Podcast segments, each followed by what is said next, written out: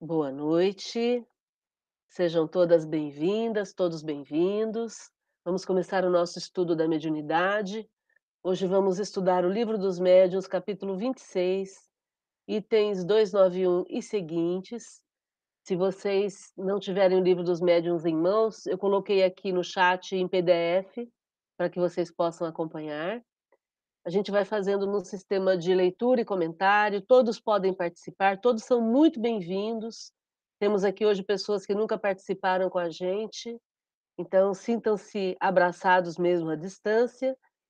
E o que a gente quer fazer é uma reunião onde a gente possa conversar, possa dialogar sobre mediunidade com tranquilidade, não tenham medo de fazer perguntas, de não entender. A ideia é todo mundo participar, ninguém aqui sabe mais que ninguém, o nosso objetivo é aprendermos, e aprendermos em, em grupo, né? Fica muito mais fácil. Então, sintam-se bem à vontade para participar, tá bom? Eu vou pedir para que vocês deixem o microfone fechado, e se tiverem alguma pergunta, alguma dúvida, quiserem participar, é só fazer um sinalzinho que a gente já ouve. Combinado? Perfeito. Vou pedir para o Lucas fazer a prece para a gente hoje, por favor, Lucas. Vamos lá. Então vamos todos fechar os olhos nesse momento. O fechar dos olhos nos ajuda a olhar para dentro, a entrar em contato com o nosso coração, com a nossa própria energia, estar num contato mais íntimo com o nosso espírito. E nesse estado de espírito pedimos a Deus para que nos forneça a capacidade e a possibilidade de termos um estudo muito eficiente, que todos possamos estar atentos e espertos para pegar todas as dicas e os ensinamentos deixados por Kardec no Livro dos Médiuns. Que, so, que possamos saber e aprender mais sobre a mediunidade e sobre os aspectos que ela se faz presente em nossa vida. Obrigado, Deus, pela oportunidade, aos espíritos amigos que estão conosco nesse momento, nos guiando e nos intuindo durante o estudo. Que tenhamos uma ótima noite de estudos e que assim seja.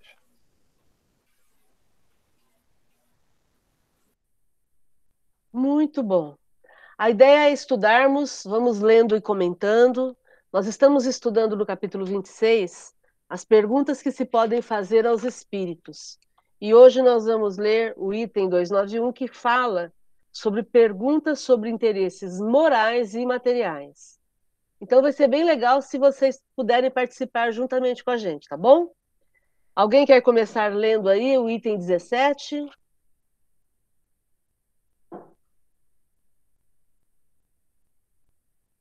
Eu leio. 291 Perguntas sobre questões morais e materiais.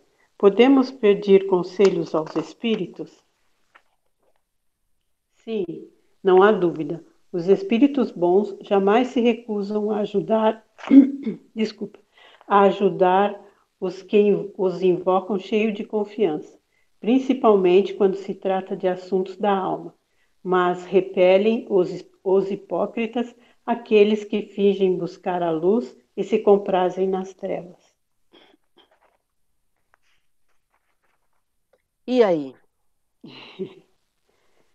É, podemos, a gente sempre pode poder é, pedir cons, é, consulta, né, pedir é, auxílio dos bons espíritos. E eles nos ajudam, os bons espíritos estão sempre prontos a nos ajudar, desde que, seja, desde que sejam perguntas úteis.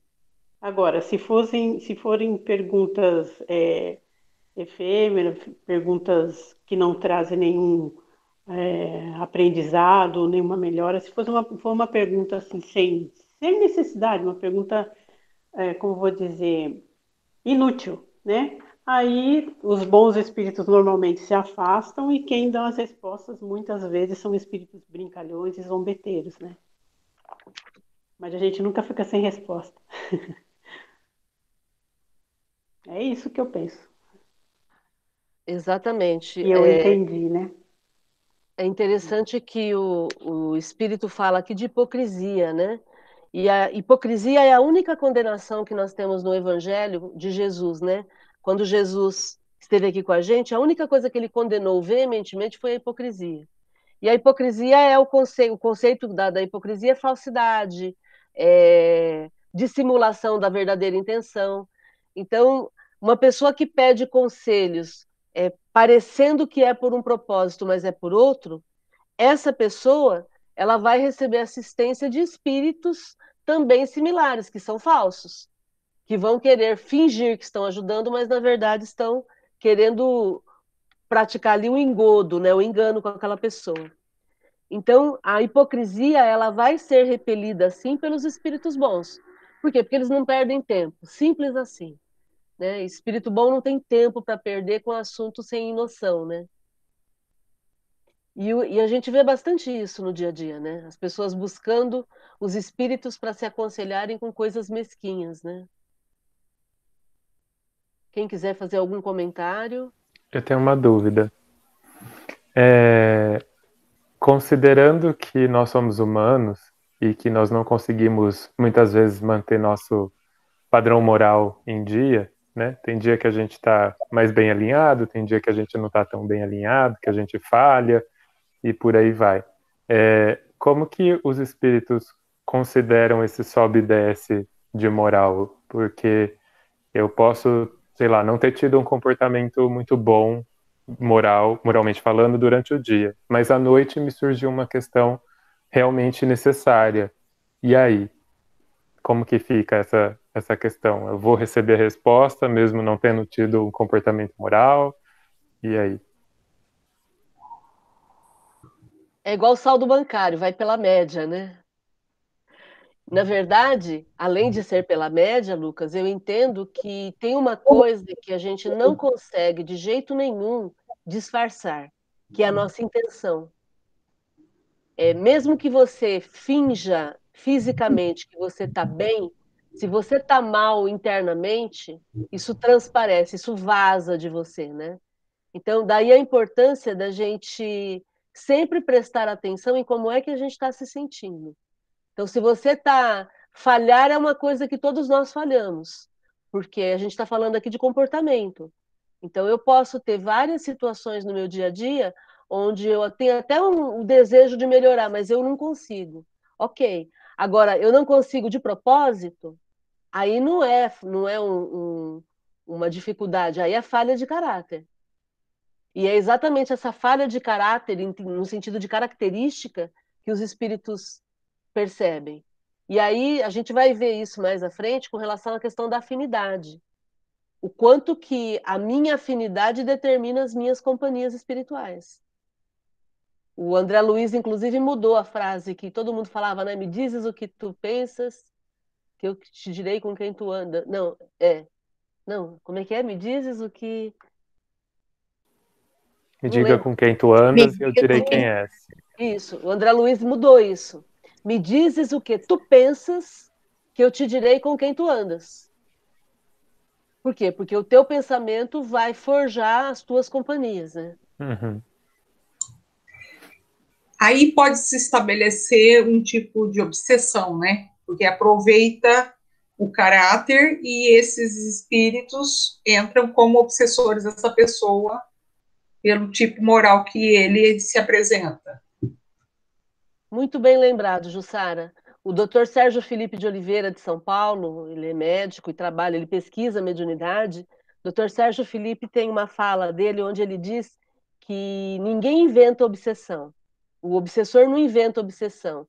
Ele aproveita a minha brecha de caráter, ele aproveita as minhas dificuldades, e quando eu abro a brecha, eles entram e ele só põe fermento, ele potencializa.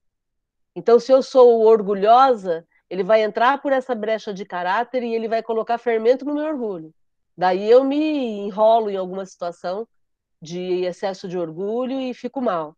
Então, o processo obsessivo, ele é uma via de mão dupla, sempre. Não existe, não dá para a gente poder dizer assim, ah, eu estou sofrendo com uma obsessão. Olha como eu sofro com essa obsessão. Não eu abri a brecha para que o obsessor atuasse. E sou eu que vou ter que fechar a brecha também. Isso é legal, né? É, os florais de Bach, eu estudo, e também o reiki, também aproveita, é, tudo já está dentro da pessoa. O que faz, o que faz esse tratamento é aflorar o divino, o melhor da pessoa. Até a pessoa, quando eu faço assim, a pessoa, nossa, mas que maravilha, o que você fez por mim. Eu falei, eu não fiz nada, já estava tudo aí dentro de você. O rei que só foi buscar, o floral só foi aflorar o, o lado benfazejo que já está em você. Tudo já está na gente, o que precisa é ser ativado, né? E tem um conceito brilhante do Paulo Freire, o grande educador Paulo Freire, né? Onde ele diz que educar é desabrochar o que a criança tem de melhor, né? É incentivar e fazer desabrochar a, a, aquele ser humaninho que está crescendo, né? E é exatamente isso. Interessante como os conceitos se cruzam, né? Independente da área em que a gente está falando, né?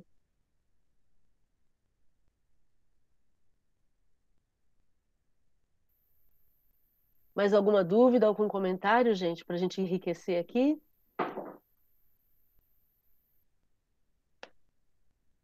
Então vamos para frente. Eu vou pedir para alguém ler. Quem quer ler para a gente hoje? Item 18. Eu leio. Por favor. Podem os espíritos dar conselhos sobre coisas de interesse privado? Algumas vezes, conforme o motivo. Isso também depende daqueles a quem tais conselhos são pedidos. Os que se relacionam com a vida privada são dados com mais exatidão pelos espíritos familiares, que são os que se acham mais ligados à pessoa que os pede e se interessam pelo que lhes diz respeito. É o amigo, o confidente dos vossos mais secretos pensamentos. Mas é tão frequente os cansardes com, com perguntas banais que eles vos deixam. Tão absurdo fora perguntar-de sobre coisas íntimas. Espíritos que vos são estranhos, como seria os vos dirigirdes para isso ao primeiro indivíduo que encontrasseis no vosso caminho. Nossa, várias palavras difíceis aqui. Jamais deveríeis esquecer que a puerilidade das perguntas é incompatível com a superioridade dos espíritos. Preciso igualmente eleveis em, Preciso igualmente leveis em conta as qualidades do espírito familiar, que pode ser bom ou mal, conforme suas simpatias pela pessoa a quem se ligue. O espírito familiar de um homem mau é, é mau espírito, cujos conselhos podem ser perniciosos, mas que se afasta e cede o lugar a um espírito melhor. Se o próprio homem se melhora, unem-se os que os se assemelham. Então, mais uma vez, tudo depende da intenção e da utilidade. E aí, se você quer fazer algo é, sobre interesse privado, mas que vai ser útil, quem vai ter mais noção é aqueles que te cercam, mas também depende daqueles que te cercam, né? Porque se for espírito zombeteiro, se for aquela tia que você pegou a tapoer e nunca devolveu, também é, é complicado. Mas acho que é isso, é intenção e, pra, e objetivo, utilidade da pergunta, resume tudo sobre, sobre a resposta.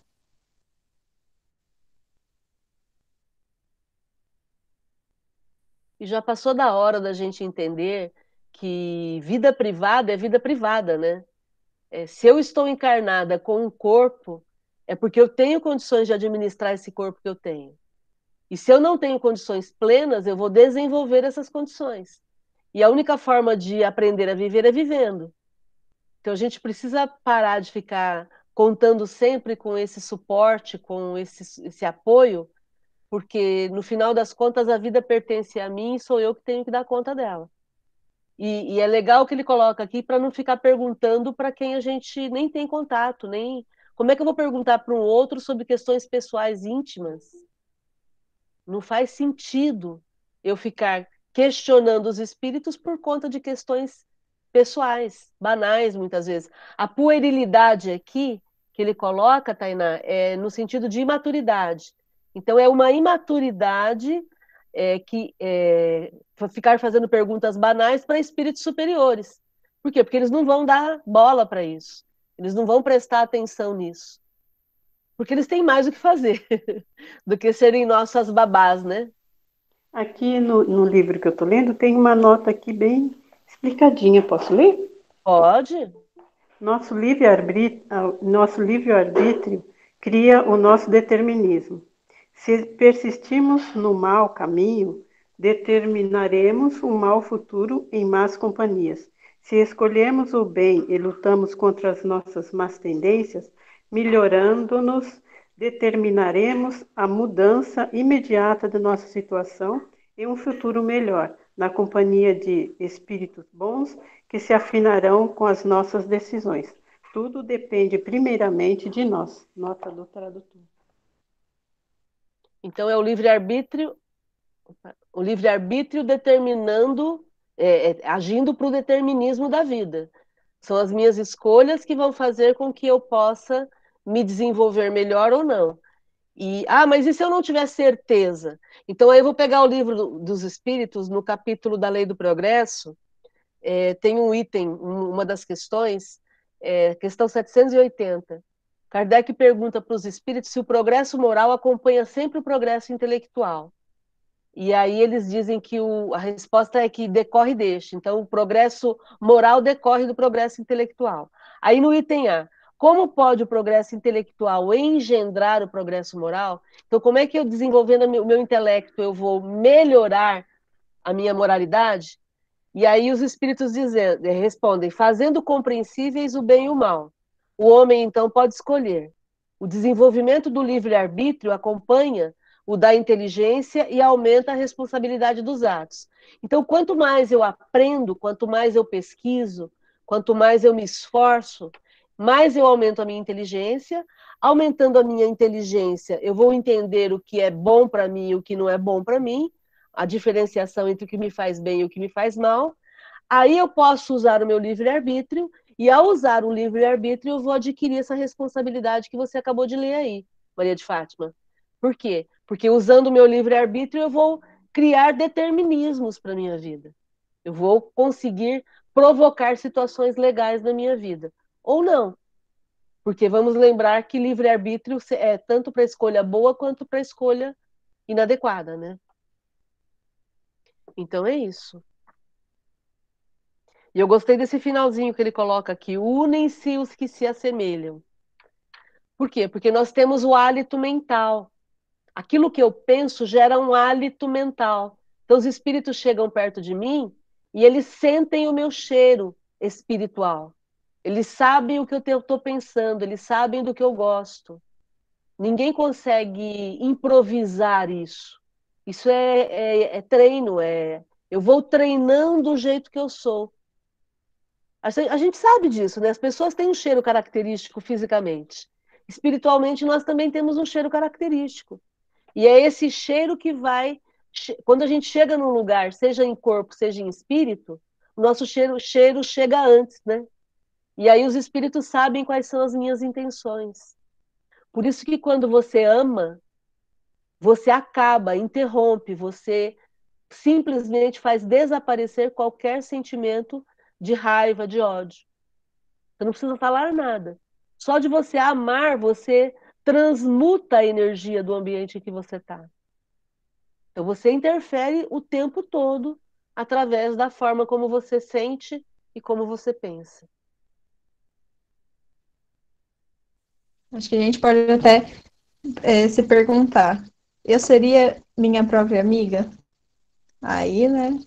Já já tem uma bela reflexão sobre o hálito, o hálito espiritual.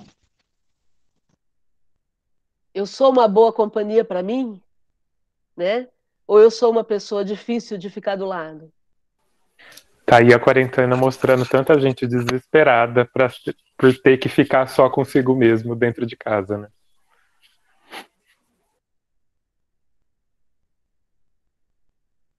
Antes a gente brincava, né? A pessoa tira férias, mas ela leva ela, né? Agora estamos nós com nós mesmos.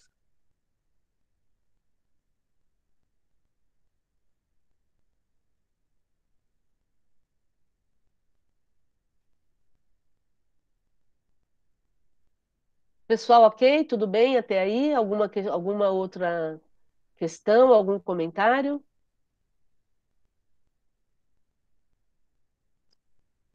Ô, Márcia. Oi, Luciene. Ô, Márcia, eu, eu que eu me dispersei aqui, que me chamaram, mas eu não entendi uma coisa. O cheiro, parece que você falou do cheiro, o cheiro também interfere? Tipo assim, a pessoa chega num lugar e o cheiro dela é, tem a ver? É isso que eu não. Não, eu disse que o que você sente, o que você pensa, gera um hálito mental, que é como se fosse um cheiro. Hum. E os espíritos hum. conseguem perceber como você é. Gente, nós já temos isso. Você olha para uma pessoa e, e aí você fala assim: ai, meu santo não bateu com aquele santo, com o santo daquela pessoa.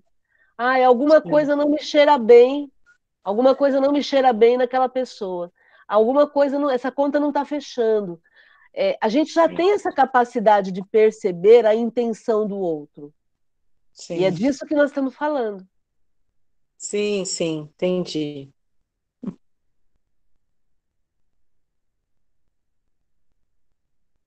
Ok, gente? Vamos para frente então. Item 19, quem lê para a gente?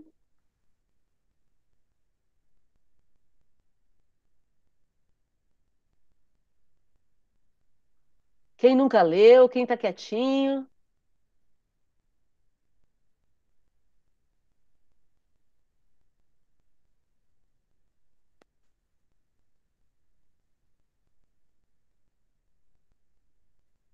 Cris, você eu não vou ler que eu, eu não vou ler porque eu não tenho livro aqui, então por isso que eu estou ouvindo. Tá, perfeito. Quem lê para gente? Eu, eu leio. Ler. Então vai, tá, você lê. É, décimo nono. Os espíritos familiares podem favorecer os interesses materiais por revelações? Podem e o fazem, fazem algumas vezes, segundo as circunstâncias. Mas esteja seguro de que nunca os bons espíritos se prestam a servir a cupidez.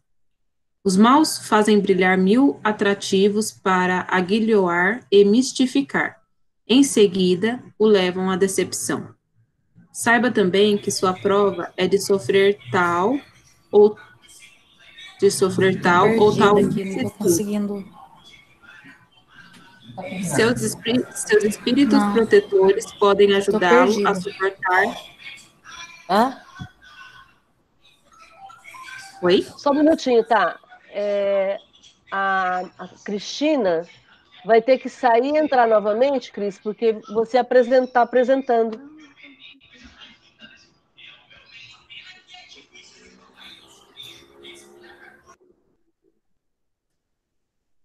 Ah, ok, perfeito. Cris, você tem que Ai, Cris, você tem que clicar no microfone. Clica no meio do celular e aí aparece o microfone e você aperta ele. Aí, perfeito. Vamos lá, tá? Vou recomeçar, tá? Décimo nono. Os espíritos familiares podem favorecer os interesses materiais por revelações? Podem e o fazem algumas vezes, segundo as circunstâncias. Mas esteja seguro de que nunca os bons espíritos se prestam a servir a cupidez. Os maus fazem brilhar mil atrativos para aguilhoar e mistificar, em seguida o levam à decepção. Saiba também que sua prova é de sofrer tal ou tal vicissitude.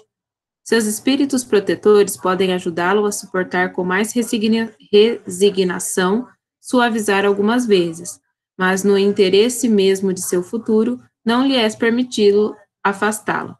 É por isso que um bom pai não dá ao seu filho tudo o que ele deseja.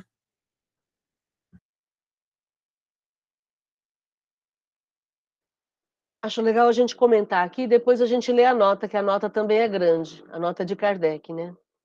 Então, e aí, o espírito pode é, fazer alguma revelação concernente a, a interesses materiais? Pode, isso pode acontecer, né? Agora, os espíritos superiores se preocupam com esse tipo de assunto? Não. Então, se algum espírito fizer isso, vai ser no sentido de iludir a pessoa que está ouvindo, porque aí eles vão dar, dar, dar, dar, até o momento em que eles vão brincar com a pessoa e vão fazer ela se decepcionar e tomar um tombo, e aí sempre eles vão se aproveitar da cupidez da pessoa, como ele coloca aqui, Cupidez é cobiça. Cobiça é algo perverso, né? Cobiça é querer mais, mais, mais, nunca tem fim. Ambição não, ambição é querer melhorar. Ambição é boa. Cobiça é que é ruim, porque na cobiça é, é a qualquer preço, é sem, sem se preocupar com o bem-estar das pessoas. Então, o espírito vai explorar a cobiça da pessoa. Ela quer mais, aí ela vai passar por cima de outras pessoas, ela vai passar pessoas para trás, vai fazer negócios escusos. E, e aí os espíritos protetores, o, o, o espírito, o anjo guardião, o espírito protetor, ele não vai poder auxiliar essa pessoa, porque ela é que está escolhendo esse tipo de companhia, né?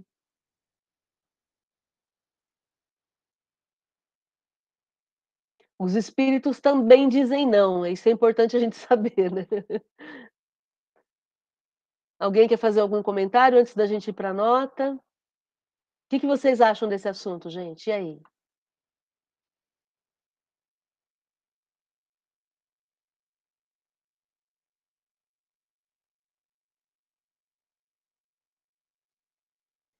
Ok, vamos ler a nota. Quem lê a nota para gente? São dois parágrafos.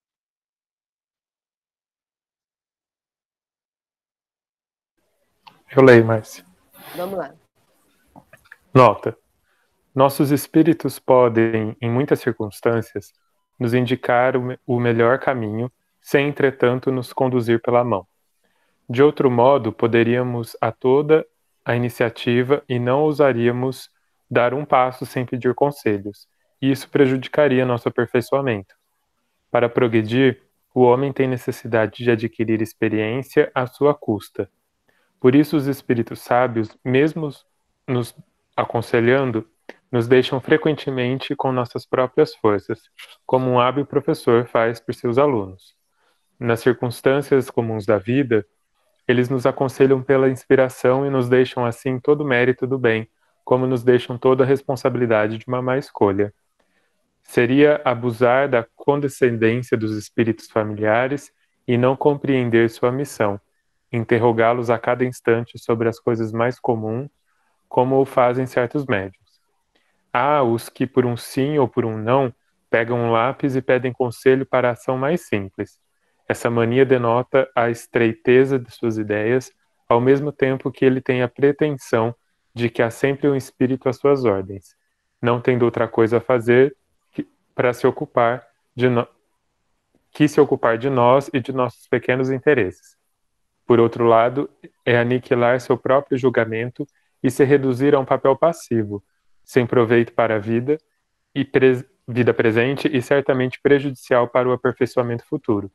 Se há puerilidade em interrogar os espíritos por coisas fúteis, não há menos da parte dos espíritos que se ocupam espontaneamente do que se pode chamar de rotina caseira. Eles podem ser bons, mas seguramente são ainda bem terrestres.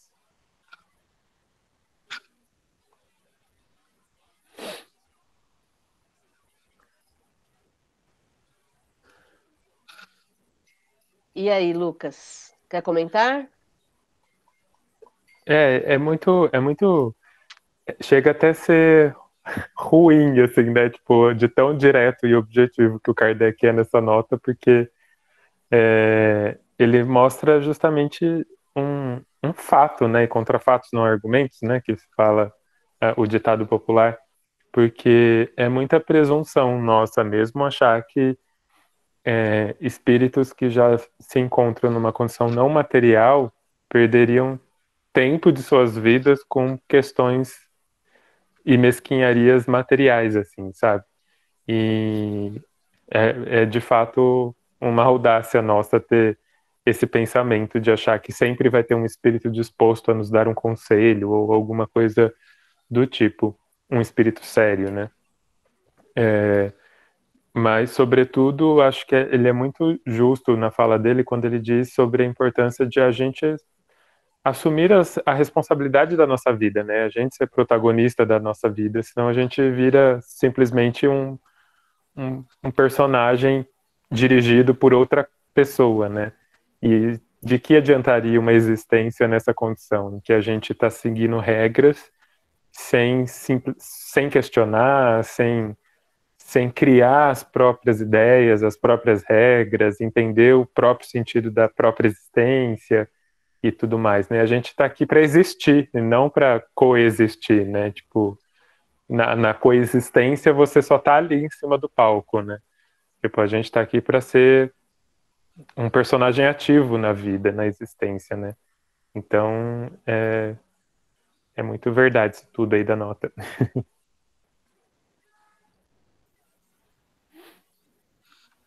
É interessante que eu quero ressaltar aqui que ele fala que se a gente fica perguntando tudo para os espíritos, a gente se prejudica, né? Porque a gente vai delegar para os outros, em vez de raciocinar e escolher, como a gente leu lá na questão do livro dos espíritos. É, eu procurar o, o, o ensinamento que vai me levar ao entendimento para eu poder escolher entre o bem e o mal. E aí eu posso é, usar esse pensar para poder fazer, escolher um caminho melhor ou um caminho pior. É, então, bu buscar monitoramento o tempo todo prejudica o meu desenvolvimento. E uma outra questão do, também na nota do Kardec é a questão da inspiração. A gente se esquece que do, do, do fato de que todos nós temos um espírito protetor. Todos. Todos nós temos um mentor que nos assessora o tempo todo. Ele só deixa de nos assessorar se a gente fizer muita coisa errada, e aí nós somos, é, em casos específicos, a gente é deixado ao nosso próprio livre-arbítrio. Mas a gente tem que, que pisar muito na bola para merecer essa situação, né? Então, eles podem nos inspirar. Quantas vezes nós temos pensamentos que são os nossos mentores, tipo assim, segura tua onda, calma, respira fundo, não fala isso, volta atrás, quer dizer, por quê? Porque eles são, estão o tempo todo aqui, aqui com a gente. E todos os mentores espirituais são espíritos de uma categoria de espíritos bons. Nós ainda somos da categoria imperfeitos. Eles são espíritos bons. Então, eles conseguem enxergar melhor as coisas do que a gente, né? Então, é, é, é entender que estamos aqui para agir, estamos no campo, no jogo, o jogo já está acontecendo, e não faz o mínimo sentido a gente ficar olhando para o técnico o tempo todo e pedindo, perguntando qual é o, o passe que eu tenho que fazer. Não, eu preciso colocar em prática o que eu já sei e fazer a minha vida valer a pena, né? Eu acho engraçado que o Espiritismo é uma doutrina que nos traz à luz da existência de, do mundo espiritual. Mas o tempo todo o Espiritismo diz viva como se a gente não existisse, sabe? Tipo, vive a tua vida, sabe? Tipo, aí nessa nota mesmo ele diz: os espíritos até te intuem positivamente, mas deixam para você todo o mérito da sua decisão, sabe? Tantas vezes a gente se perde tentando criar métodos e técnicas para, ai, como que eu vou saber se é o meu, meu guia falando comigo ou alguma coisa do tipo? Tá aí nessa nota, né? eles não querem esse reconhecimento, né? Pode você, esquece que você tem um guia, esquece não, você sabe que você tem, mas não fica pensando se isso é ou não uma influência espiritual. Vai lá e faz e seja responsável pela sua ação e ponto final, sabe? Ô, Márcia. Oi, Lu Luciene. Oi, Márcia. É que eu, eu entrei como Rafael, agora eu não sei mais tá. sair.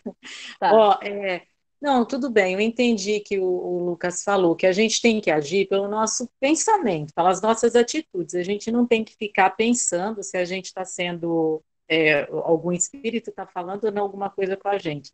Mas todos nós temos mesmo um mentor, né, espiritual, eu entendo isso. E assim, se for isso mesmo, ele fica realmente o tempo todo é, é, é, nos guiando, nos auxiliando, tipo, não que, eu, não que a gente tenha que viver, eu entendi, pensando em todas as ações que a gente for tomar em relação, ah, ele está falando, ele, não, não isso, é uma questão, uma curiosidade mesmo. Ele, ele fica o tempo todo ali auxiliando, tentando interferir, sei lá, acho que é isso, isso a minha pergunta. Posso tentar responder, Márcia?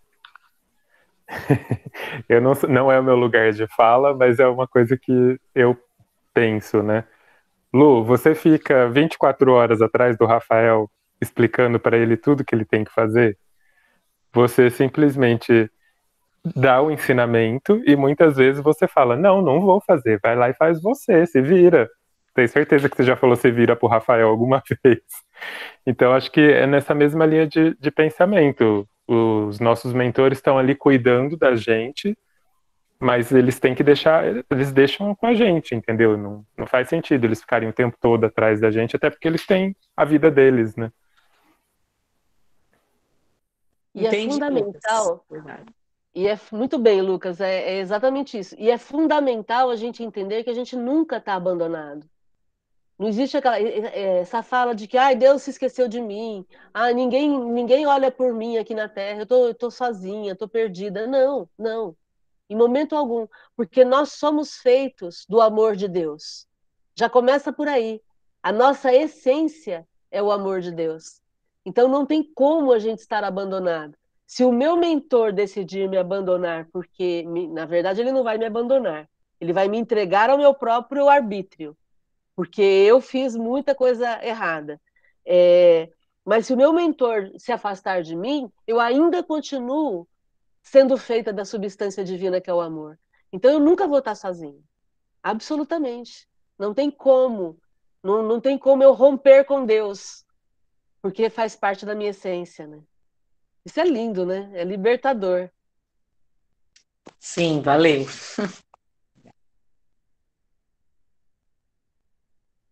Gente, contribuições, questionamentos. Você citou Paulo Freire, e é a ideia de Paulo Freire a pedagogia da autonomia. A gente tem que criar autonomia, e quando a gente cria autonomia, a gente é responsável pelos nossos atos, o livre-arbítrio.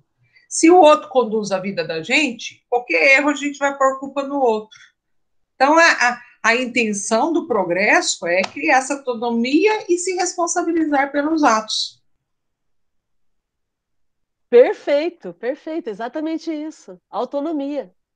E quanto mais eu me esforço, aí já na, na questão da, da Luciene, se eu começo a, a demonstrar que eu estou melhorando, estou indo bem, eu vou tendo mais autonomia com o passar do tempo, não é?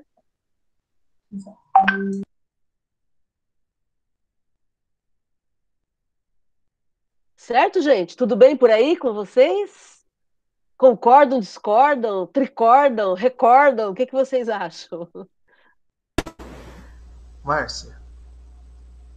Tá falando? Ah, oi, Ururaí, pode falar. Oi, eu, eu, a imagem não estou conseguindo, que está aparecendo uma outra câmera, e eu não consegui desinstalar a câmera, então vamos pelo som rapidinho. É, eu só, assim, problematizando um pouco isso aí que está dizendo, que está sendo dito, é, o, o, todos os espíritos protetores são bons espíritos, como você já falou, né? E significa que eles não têm nenhuma má tendência, porque essa é a primeira condição para você se tornar um bom espírito, né? Não é que existe um vestibular, alguma coisa. É quando você elimina todas as más tendências, você naturalmente se, eh, se transforma num bom espírito. E nós temos más tendências. E então, eu penso assim, utilizar o recurso do espírito protetor, entende? Utilizar, não é achar assim, é, ele, não, ele nunca vai nos conduzir, mas ele sempre está disponível para nos inspirar. E para isso, humildade, né? Eu penso, uma das frases que eu uso nas minhas orações, nas minhas preces diárias, é: me proteja de mim mesmo, né? Porque eu sou o causador da minha infelicidade, eu sou o causador da felicidade. E eu peço para quebre a minha cara se for necessário. Né? Não fico pedindo facilidades. Por quê? Porque eu quero quebrar as más tendências. E a gente tem que ter uma certa, primeiro, humildade e, segundo, coragem. Porque imagino o espírito protetor, né? Ele. Então, enfim, ele nunca nos conduz, ele sempre nos inspira, é um processo de inspiração, de influência, né? Influência nos pensamentos, inspirações. Agora, a gente usar, a gente usar, orar, solicitar intervenção, humildade para se entregar a essa, a essa orientação, né? porque porque senão também é, o processo não é passivo, o processo é ativo, só que a, a conexão é daqui para lá. Né? Às vezes eles querem nos influenciar, às vezes não. Com certeza, no decorrer do dia, é, querem nos influenciar, e como foi dito aí, lógico que eles não ficam 24 horas, mas eles têm um compromisso com a gente. Todo bom. Haja vista que no livro dos Espíritos, se um bom espírito tiver alguma missão a desempenhar, ele convoca um outro bom espírito para ficar no lugar dele enquanto aquela missão é, enquanto aquela missão durar. Agora, se a gente fica fechado no egoísmo, que é isso que a gente e aí vem aquela questão, né, de, de pensar no outro, é, pensar no bem coletivo, na justiça social. Isso aí é que quebra o egoísmo. E no orgulho, que aí o que quebra é a humildade, então é o que você falou, chega uma hora que essa conexão não acontece e aí eles, eles só olham de longe, mas não tem espaço para entrar em virtude do egoísmo e do orgulho. Então, é isso que eu queria dizer, que o processo é ativo, a gente necessita usar esse recurso, porque esse é um recurso da lei de amor de Deus junto a cada um de nós. É o que você falou. É, é, é o que você falou. Imagine que legal sabermos que tem ou uma mulher ou um homem na condição de bom espírito, que não tem nenhuma má tendência, pronto para nos inspirar, desde que façamos a conexão sem, né, com humildade e com amor. Era isso que eu queria contribuir. Muito bem colocado e só para lembrar, só para lembrar nessa colocação tua, que quem quebrou a conexão fui eu quando fui egoísta, quando fui orgulhosa, é, que é o que a gente já tinha comentado. Os espíritos sempre estão à nossa disposição no, no, sentido de nos auxiliar. Mas se eu quebro a conexão, eles não têm como me, me alcançar, porque eu interrompi a ligação, o processo. É, e, e, lembrando que não é que eles ficam aqui fisicamente ao seu lado, eles não precisam disso. Eles têm uma conexão com a gente pela missão, onde eles estiverem. Né? Onde eles estiverem.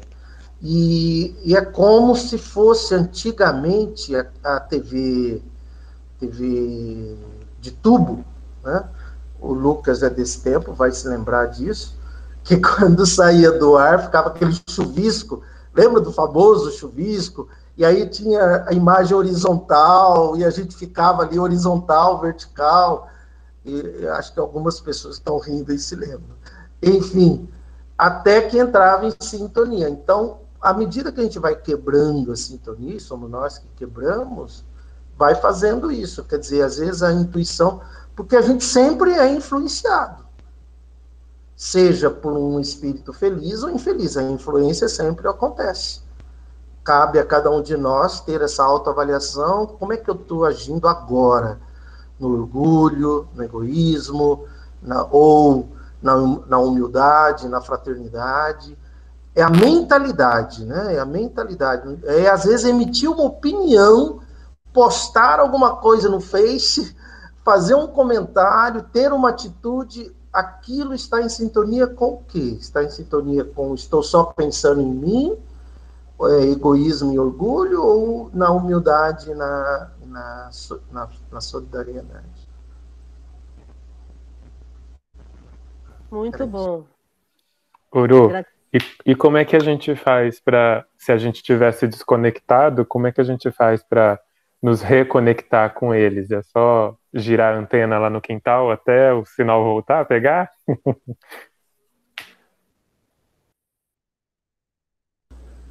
é, é o, que, o que seria esse girar antena, né?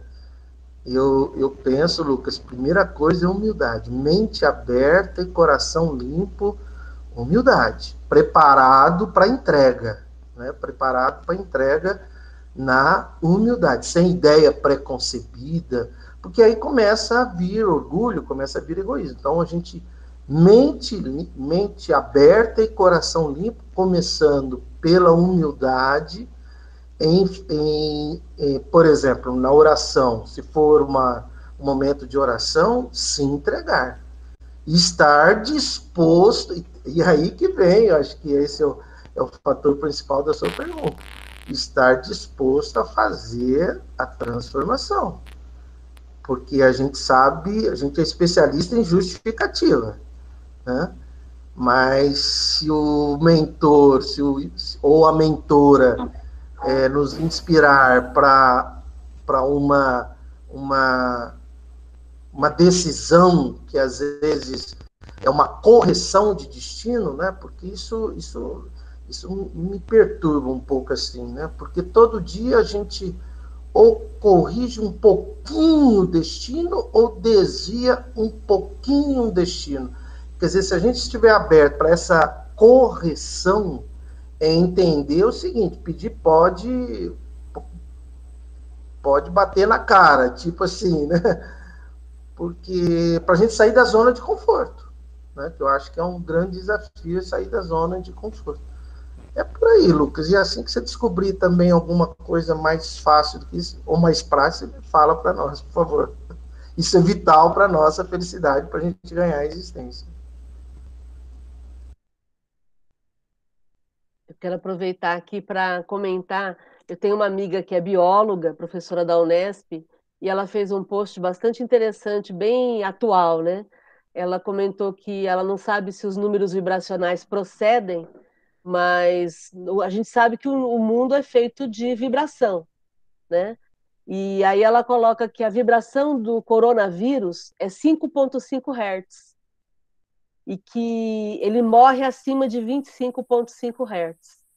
Então é legal a gente entender que a gente sabe que todo, toda emoção tem uma vibração. Já que a gente está falando em companhia, vamos falar também em companhia com relação a tempos de pandemia, né? Então, o que, que ela coloca? Que, por exemplo, cansaço, medo, tensão nervosa, tristeza, raiva, tudo isso diminui a nossa vibração.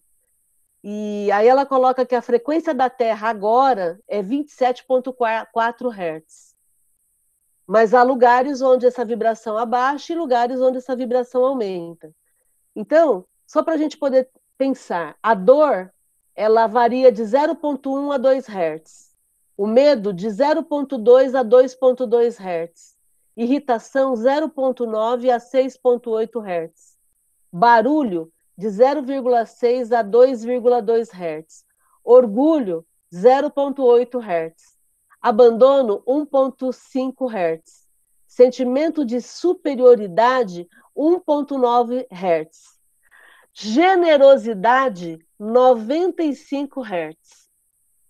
Gratidão, compaixão, amor ao próximo e aos seres vivos, 150 Hz. Amor incondicional e universal, 205 Hz. Então fica aí o convite para a gente aumentar a nossa vibração, porque daí a gente sai da vibração do vírus. E não é só do vírus, a gente sai da vibração de qualquer doença, né? A gente sabe disso, sabe como é que funciona isso. É, quanto mais alcalino a gente conseguir manter o nosso corpo, e quanto mais a gente aumentar a nossa vibração, melhor para a nossa saúde física e para a nossa saúde espiritual, né? Então fica aí a dica. A dica da bióloga Lilian Madi, professora da Unesp. Não quer dizer que não vai pegar o vírus, né? Mas vai ter muito mais condições de imunidade para se proteger da doença, né? Como é que captar essas frequências? As frequências são medidas. É, existem laboratórios específicos que fazem a medição das frequências. Inclusive eu na Alemanha. Eu sabia, Tainá, que você iria perguntar. Estava só esperando e eu quero essa resposta também. Isso aí vai ficar com a doutora Márcia, lá com a doutora Lília. Exatamente. É... Mas, por exemplo, os, os de sentimento. É... Ah, se bem que eu posso pesquisar também depois, né? Sei lá.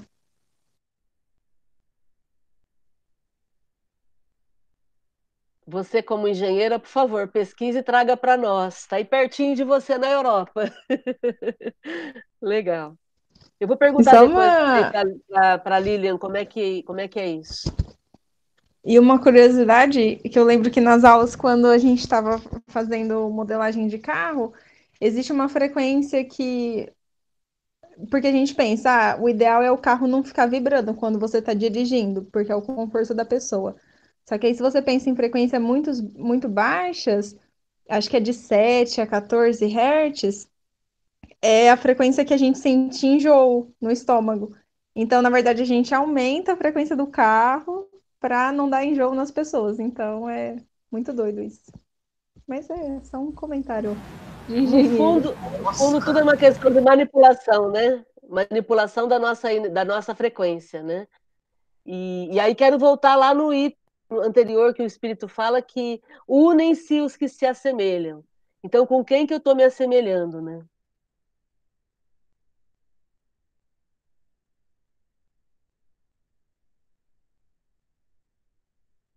Algum outro comentário? Vamos para o último item, gente?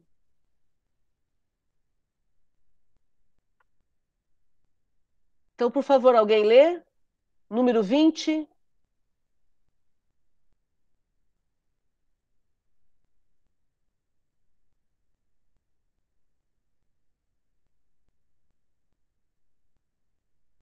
Todo mundo quietinho?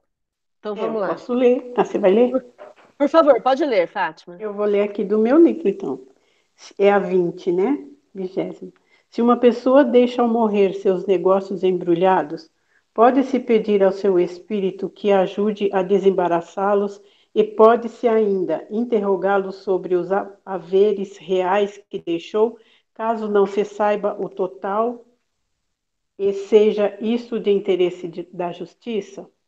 Esqueceis que a morte é, um, é uma libertação das preocupações terrenas.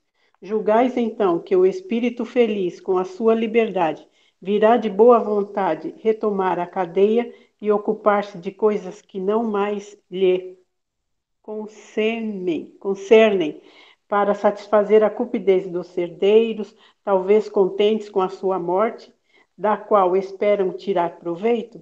Falais de justiça, mas a justiça está na decepção da ganância dos herdeiros, do, da, mas a. Peraí. Falais de justiça, mas a justiça está na decepção da ganância dos herdeiros. É o começo das, das punições que Deus reserva para sua avidez dos bens terrenos. Além disso, os embaraços deixados às vezes pela morte de uma pessoa fazem parte das provas da vida e nenhum espírito tem o poder de afastá-los, pois pertencem aos decretos de Deus.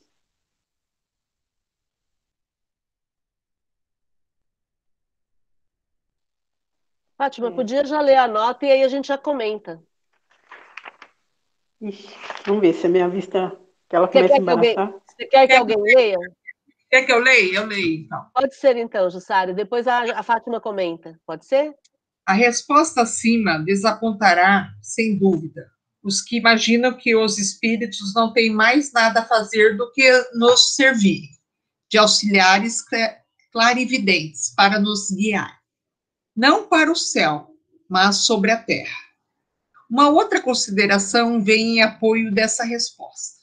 Se um homem deixar durante a sua vida os seus negócios em desordens por incúria, não é verossímil que depois da sua morte tenha mais cuidado com eles, porque deve estar feliz em livrar-se dos incômodos que lhe causaram. E, por pouco que seja elevado, lhes dará menos importância como espírito do que como homem. Quanto aos bens desconhecidos que pôde deixar, não tem nenhuma razão para se interessar pelos ávidos herdeiros, que, provavelmente, nem pensariam neles se não esperassem tirar-lhe alguma coisa. E se estiver ainda imbuído de paixões humanas, poderá se aborrecer com seus desapontamentos. Se no interesse da justiça e das pessoas que estima, um espírito julga útil fazer revelações desse gênero, falas espontaneamente e não se tem para isso necessidade de, de ser médio, nem de recorrer a um médio. Ele conduz ao conhecimento das coisas por circunstâncias fortuitas. Mas jamais será pelo pedido que se lhe faz, uma vez que esse pedido não pode mudar a natureza das provas que se devem super, suportar. Seria antes um propósito para agravá-las, porque quase sempre é um indício de cupidez e prova ao espírito que se ocupa dele por interesse.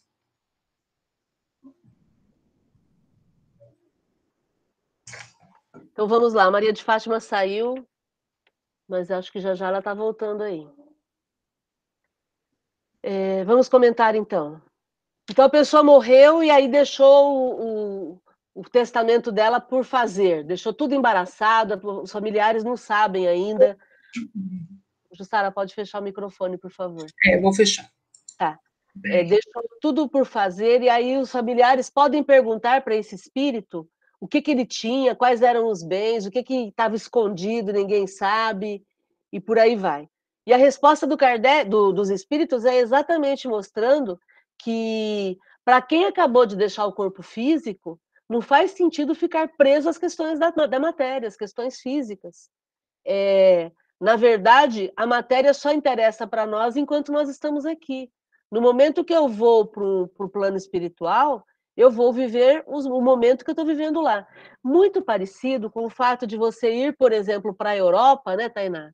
Eu vou para a Europa e aí estou lá na Europa e eu não vou ficar preocupada aqui com o Brasil, com o que está acontecendo aqui. Eu vou viver o meu dia a dia lá, igual a Tainá está vivendo em, em Lisboa hoje, né? E tá tudo Infelizmente, certo. eu fico preocupada com o Brasil. Então, mas a ideia é, é, a pessoa viver o dia a dia, você viver o seu dia a dia aí em, em Lisboa e não se preocupar o tempo todo com o que está acontecendo aqui, que é o mesmo processo dos espíritos. Eles estão agora numa outra energia, numa outra vibe, num outro momento, e não faz sentido eles é, manterem o pensamento focado nos acontecimentos aqui do dia a dia, né? Maria de Fátima, ser, né, É, a não ser que ele não se desprende pelo apego que ele tem aos bens materiais que ele acabou deixando, né? Então aí ele vai perturbar todo mundo, também os seus herdeiros, e ele vai ficar perturbado aqui no na, né? Sim, vagando aí perdido, né? Sim, mas é o que eu, tô, é o que eu coloquei. Nós estamos falando do espírito que se desligou e está vivendo agora a vida espiritual, é. né? Quem continua apegado vai, vai desencarnar, mas não vai descarnar. Vai permanecer, né? Vai permanecer, vai sentir o, o, Se for enterrado, vai sentir o corpo lá em decomposição, vai brigar com as pessoas na reunião de, separa, de, de divisão de bens, Exatamente. vai interferir, vai, vai participar de todas as etapas, né? Maria de Fátima, você quer fazer algum comentário sobre isso que a gente leu? Não, não, tá de boinha. É só não vai dar para eu ler a nota, porque minha vista está ardendo bastante. Tá, a Jussara já leu a nota para gente, agora a gente vai comentar, né? Um ponto que eu quero comentar, que eu acho importante, é a questão da espontaneidade. Se tiver alguma informação que o espírito pode dar para nós encarnados e que é crucial, é importante, essa informação vai vir espontaneamente. Ele vai dar um jeito, por exemplo, de te intuir a ir mexer naquele armário, naquela gaveta.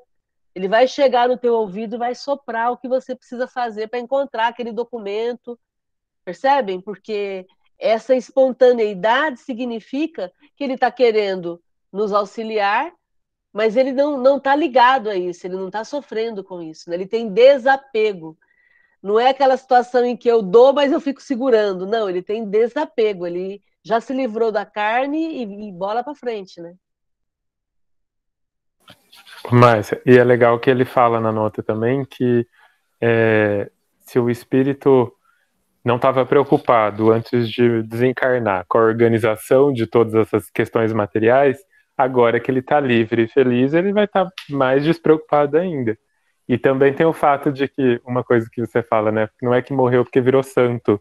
Então, se ele era desorganizado encarnado, ele continua desorganizado, desencarnado. E ele não vai se tornar organizado, vai querer organizar tudo só porque morreu, né? Isso é importantíssimo a gente entender. Ninguém se transforma porque morre. A pessoa deixa de existir na terceira dimensão e vai para a quarta dimensão, só isso. Mas continua sendo tendo as mesmas características, os mesmos caracteres, seja para o bem, seja para o mal, né? Muito bom. Gente, mais algum comentário com relação a isso? Márcia. Oi. Oi, Lu. Olha, é... fizeram uma pergunta aqui do meu lado e eu lá em cima a gente tem influências ou não? Porque tudo bem, eu sei, quando a gente desencarna, a gente vai levar o que a gente é, a gente vai levar as nossas tendências. É, se, é, as no... se você é influenciado aqui, a gente leva, né? Mas assim, lá, é, não, tem, né, Márcia? Depende da nossa sintonia. Agora que eu estou pensando aqui, depende da nossa sintonia, da, da nosso pensamento. Lá também tem os espíritos é, que vão influenciar a gente para o bem ou para o mal, né? Tá Sim, vendo né? como é importante a gente raciocinar? Nossa, eu pensei depois, tanta coisa que a gente já leu sobre isso, né? É verdade. Porque diz que lá também tem a, a colônia que trabalha para o mal também, né? As colônias trabalham para o mal também, né? É, não é que existem colônias que trabalham para o mal, é que as pessoas que estão focadas em fazer o mal também se organizam. E aí é óbvio que elas vão se encontrar, elas vão ter grupo de WhatsApp, né? Elas vão se encontrar de alguma forma, igual a gente está se organizando aqui para poder estudar juntos. Entendeu? E aí tem um livro do André Luiz chamado Libertação, onde ele conta da existência de uma colônia espiritual com esse propósito de prejudicar pessoas e tudo mais. E ela é, ela tem um coordenador chamado Gregório. É uma história lindíssima. Quem tiver a possibilidade de ler esse livro, é um livro maravilhoso onde eles contam as artimanhas desses espíritos focados em prejudicar, em espíritos que querem tacar é, pedra na vidraça só para ver quebrar, sabe? É, muitas vezes sem motivo pessoal, mas simplesmente porque não querem enxergar a luz, né? E, e, e tem um detalhe interessante dessa colônia, aproveitar que a Elisa está aqui, a, a, a Rayane não sei se está também, que são arquitetos, é, o José engenheiro, né? É, o, o, o, Jorge também. É, ela, essa colônia, eles não conseguem fazer uma, uma colônia bem estruturada, então os prédios são todos tortos, os quartos são todos é, é, desconcertados. Por quê? Porque o espírito ele, ele tem o intuito de construir, mas ele, como ele está focado no mal, ele está focado em prejudicar, ele perde a habilidade de fazer bem feito, de fazer algo lindo, algo harmonioso. Então essa colônia ela é assim, parece aqueles filmes de horror, né, onde você vê aquelas construções todas tortas, todas improvisadas e tudo mais exatamente por conta da intenção. Quando, como a intenção é ruim, eles não conseguem organizar a matéria espiritual de uma forma legal. Entendeu? Então se organizam sim, formam inclusive colônias, como acontece nesse caso. Mas que não, não, não resistem ao sopro da luz. Também porque o mal não constrói, né? Só destrói. Né? Então, não tem como construir, só destrói. Esse Gregório que você está falando é aquele que tem no Missionário da Luz? Porque no Missionário da Luz tem o Gregório também, né? Libertação. Eu não, eu não, eu não me lembro se no Missionário da Luz tem. No, no, no, livro Libertação é o Gregório. Ele é o comandante dessa colônia espiritual. Tem sim, tem no Missionários, porque é, um, é uma parte que a mãe dele, a Matilde, ela entra em contato para falar que precisava resgatar o Gregório. Ah, legal. É, então, e, a, e, a, cidade chama a cidade, o capítulo o André Luiz deu o nome de A Cidade Estranha. A, é, chama a Cidade Estranha. Então, com essas características que você relatou aí, é tudo estranho, assim, sem ordem, sem, né? Sim, sem, Mas, sem harmonia, né? A organização deles para o mal, para as trevas, né? Sim, sim. E faz sentido isso porque a gente começa a ver isso aqui encarnado ainda, né? Vocês já fizeram comida com má vontade? Fica boa? Não fica. E dá diarreia.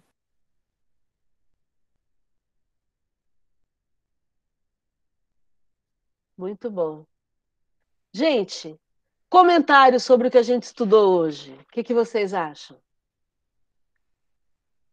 Alguém quer Eu falar tenho- mais alguma coisa? Eu tenho uma dúvida lá do início, que estava falando sobre a evolução intelectual e a evolução moral. Aí você falou um- uma frase que agora eu não entendi, que eu, não- eu não lembro, na verdade. Era, não dá para ter a evolução moral sem a intelectual? Ou, ou a, evolu- a evolução intelectual seria um pré-requisito, mas não necessariamente puxa? É a questão 780 do livro dos Espíritos, que estuda sobre a marcha do progresso. E aí, é, o Kardec pergunta se o, progresso moral sempre acompanha, acompanha o progresso intelectual. E os Espíritos dizem que ele é consequência de- dele. Então, o progresso moral vai vir com o progresso intelectual. Ele é consequência. O progresso intelectual, quando você aprende, isso facilita para você é, ter uma ideia das coisas, ter uma opinião, entender o que é bom e o que é ruim para você. E aí, quando você faz esse entendimento, você vai usar o seu livre-arbítrio e vai fazer suas escolhas. E ao fazer suas escolhas, você vai adquirir mais ou menos responsabilidade. Entendeu? Então, Mas aí, é, então seria. Pode terminar. Não, então, o progresso intelectual ele promove o, o progresso moral. Agora, sempre, não. Porque tem pessoas que têm progresso intelectual, mas não usam isso de uma forma legal, que é o caso do Gregório. Gregório era um espírito inteligentíssimo. Aliás, eu diria que é o caso de quase todo espírito obsessor que está numa obsessão determinada, assim, há muito tempo perseguindo alguém. Eles são muito inteligentes, eles são muito determinados, eles têm foco, mas eles ainda não descobriram que eles podem fazer isso sem ser com ódio, podem fazer isso com o amor. E é o que a gente faz na reunião mediúnica, quando a gente está diante de um espírito que está muito bravo, está muito com muita raiva, com muito ódio, a gente o ama. E quando a gente o ama, ele não consegue entender o que está acontecendo. E muitas vezes ele fala: O que, que vocês estão me amarrando? E a gente diz: Não, a gente está tá te amando. Só isso. E se você está colocando toda a tua energia para prejudicar alguém, imagina você pegar essa energia para se melhorar, para se apoiar e focar em você. Então a gente faz a inversão do objetivo dele. Ele para de olhar para o outro e olha para ele. E aí toda essa energia que ele já sabe fazer, já sabe usar, ele usa para o pro progresso dele. Entendeu? Então, o, nem sempre o, o, desenvolvimento intelectual é usado para o bem. Tá, tá aí muitos É. países que são de primeiro mundo, que são países completamente perdidos em termos morais. Porém, quando você coloca o intelecto, o intelecto favorece a mo- a moralidade, o desenvolvimento da moralidade. Ele facilita, porque a pessoa consegue discernir o que é melhor e o que é pior. Ela consegue analisar melhor. Entendi, é um intelecto geral, não seria da doutrina ou Não, da não. intelecto filosófico. Uma pessoa muito inteligente, ela tem mais condições de analisar e de, se, de escolher ter uma vida moral boa. Mas tem muita gente inteligente que usa isso de, de forma perniciosa. E até Entendeu? foi a população que veio para a Terra, não foi no início? Ou a- os maias? Não foi assim? Então, as, as, as populações que vieram, vieram é, contribuir com o progresso da população que estava aqui na Terra, os maias, os incas, os astecas e os egípcios, tem mais uma. São cinco.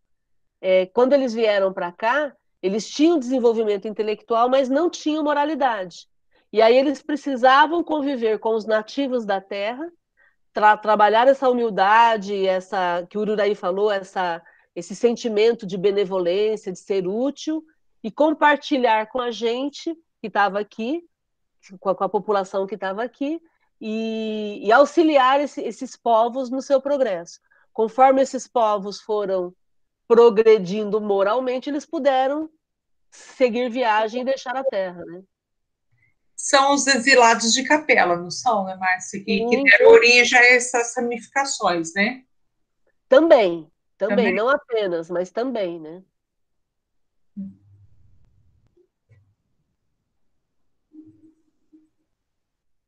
Comentário, gente, e aí? Tá interessante esse tema hoje, né?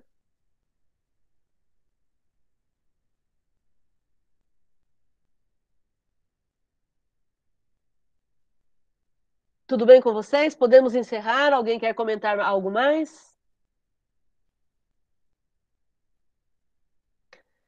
Muito bom. Então vamos lá para o nosso encerramento.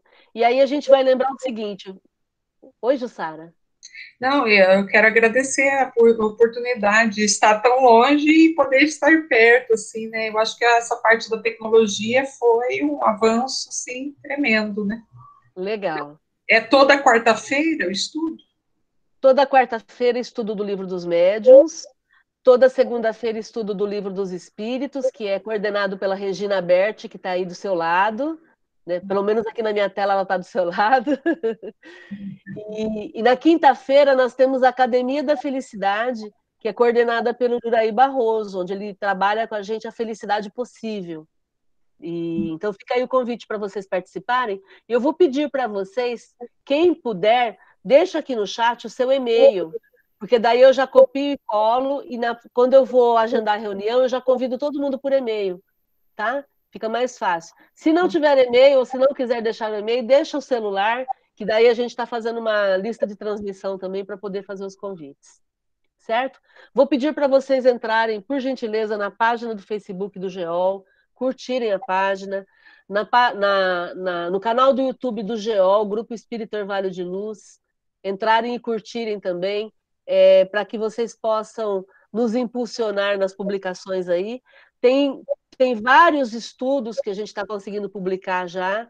Toda segunda, quarta e quinta é gerado um conteúdo e a gente está publicando isso nos canais. Tá bom? Muito bom a gente estar tá juntos. Alguém mais quer comentar algo?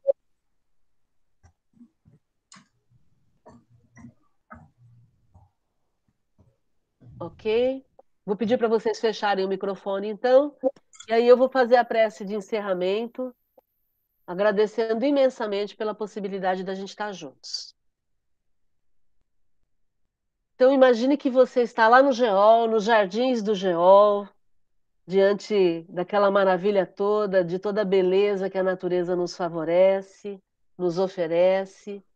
Então, imagine você bem tranquilo, bem tranquila, bem sereno, serena, numa posição confortável, aproveitando esses momentos de espiritualidade. Para despertarmos dentro de cada um de nós a nossa melhor parte.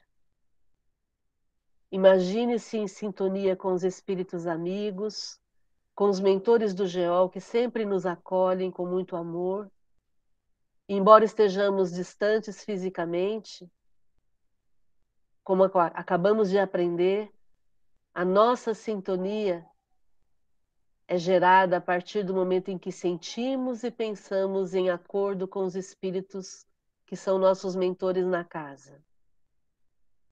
Então, sinta-se abraçada, sinta-se abraçado, com muito amor, com muita dedicação envolvido em luzes que percorrem todo o seu corpo e fazem todo um processo de cura, de correção, de transformação de dentro para fora.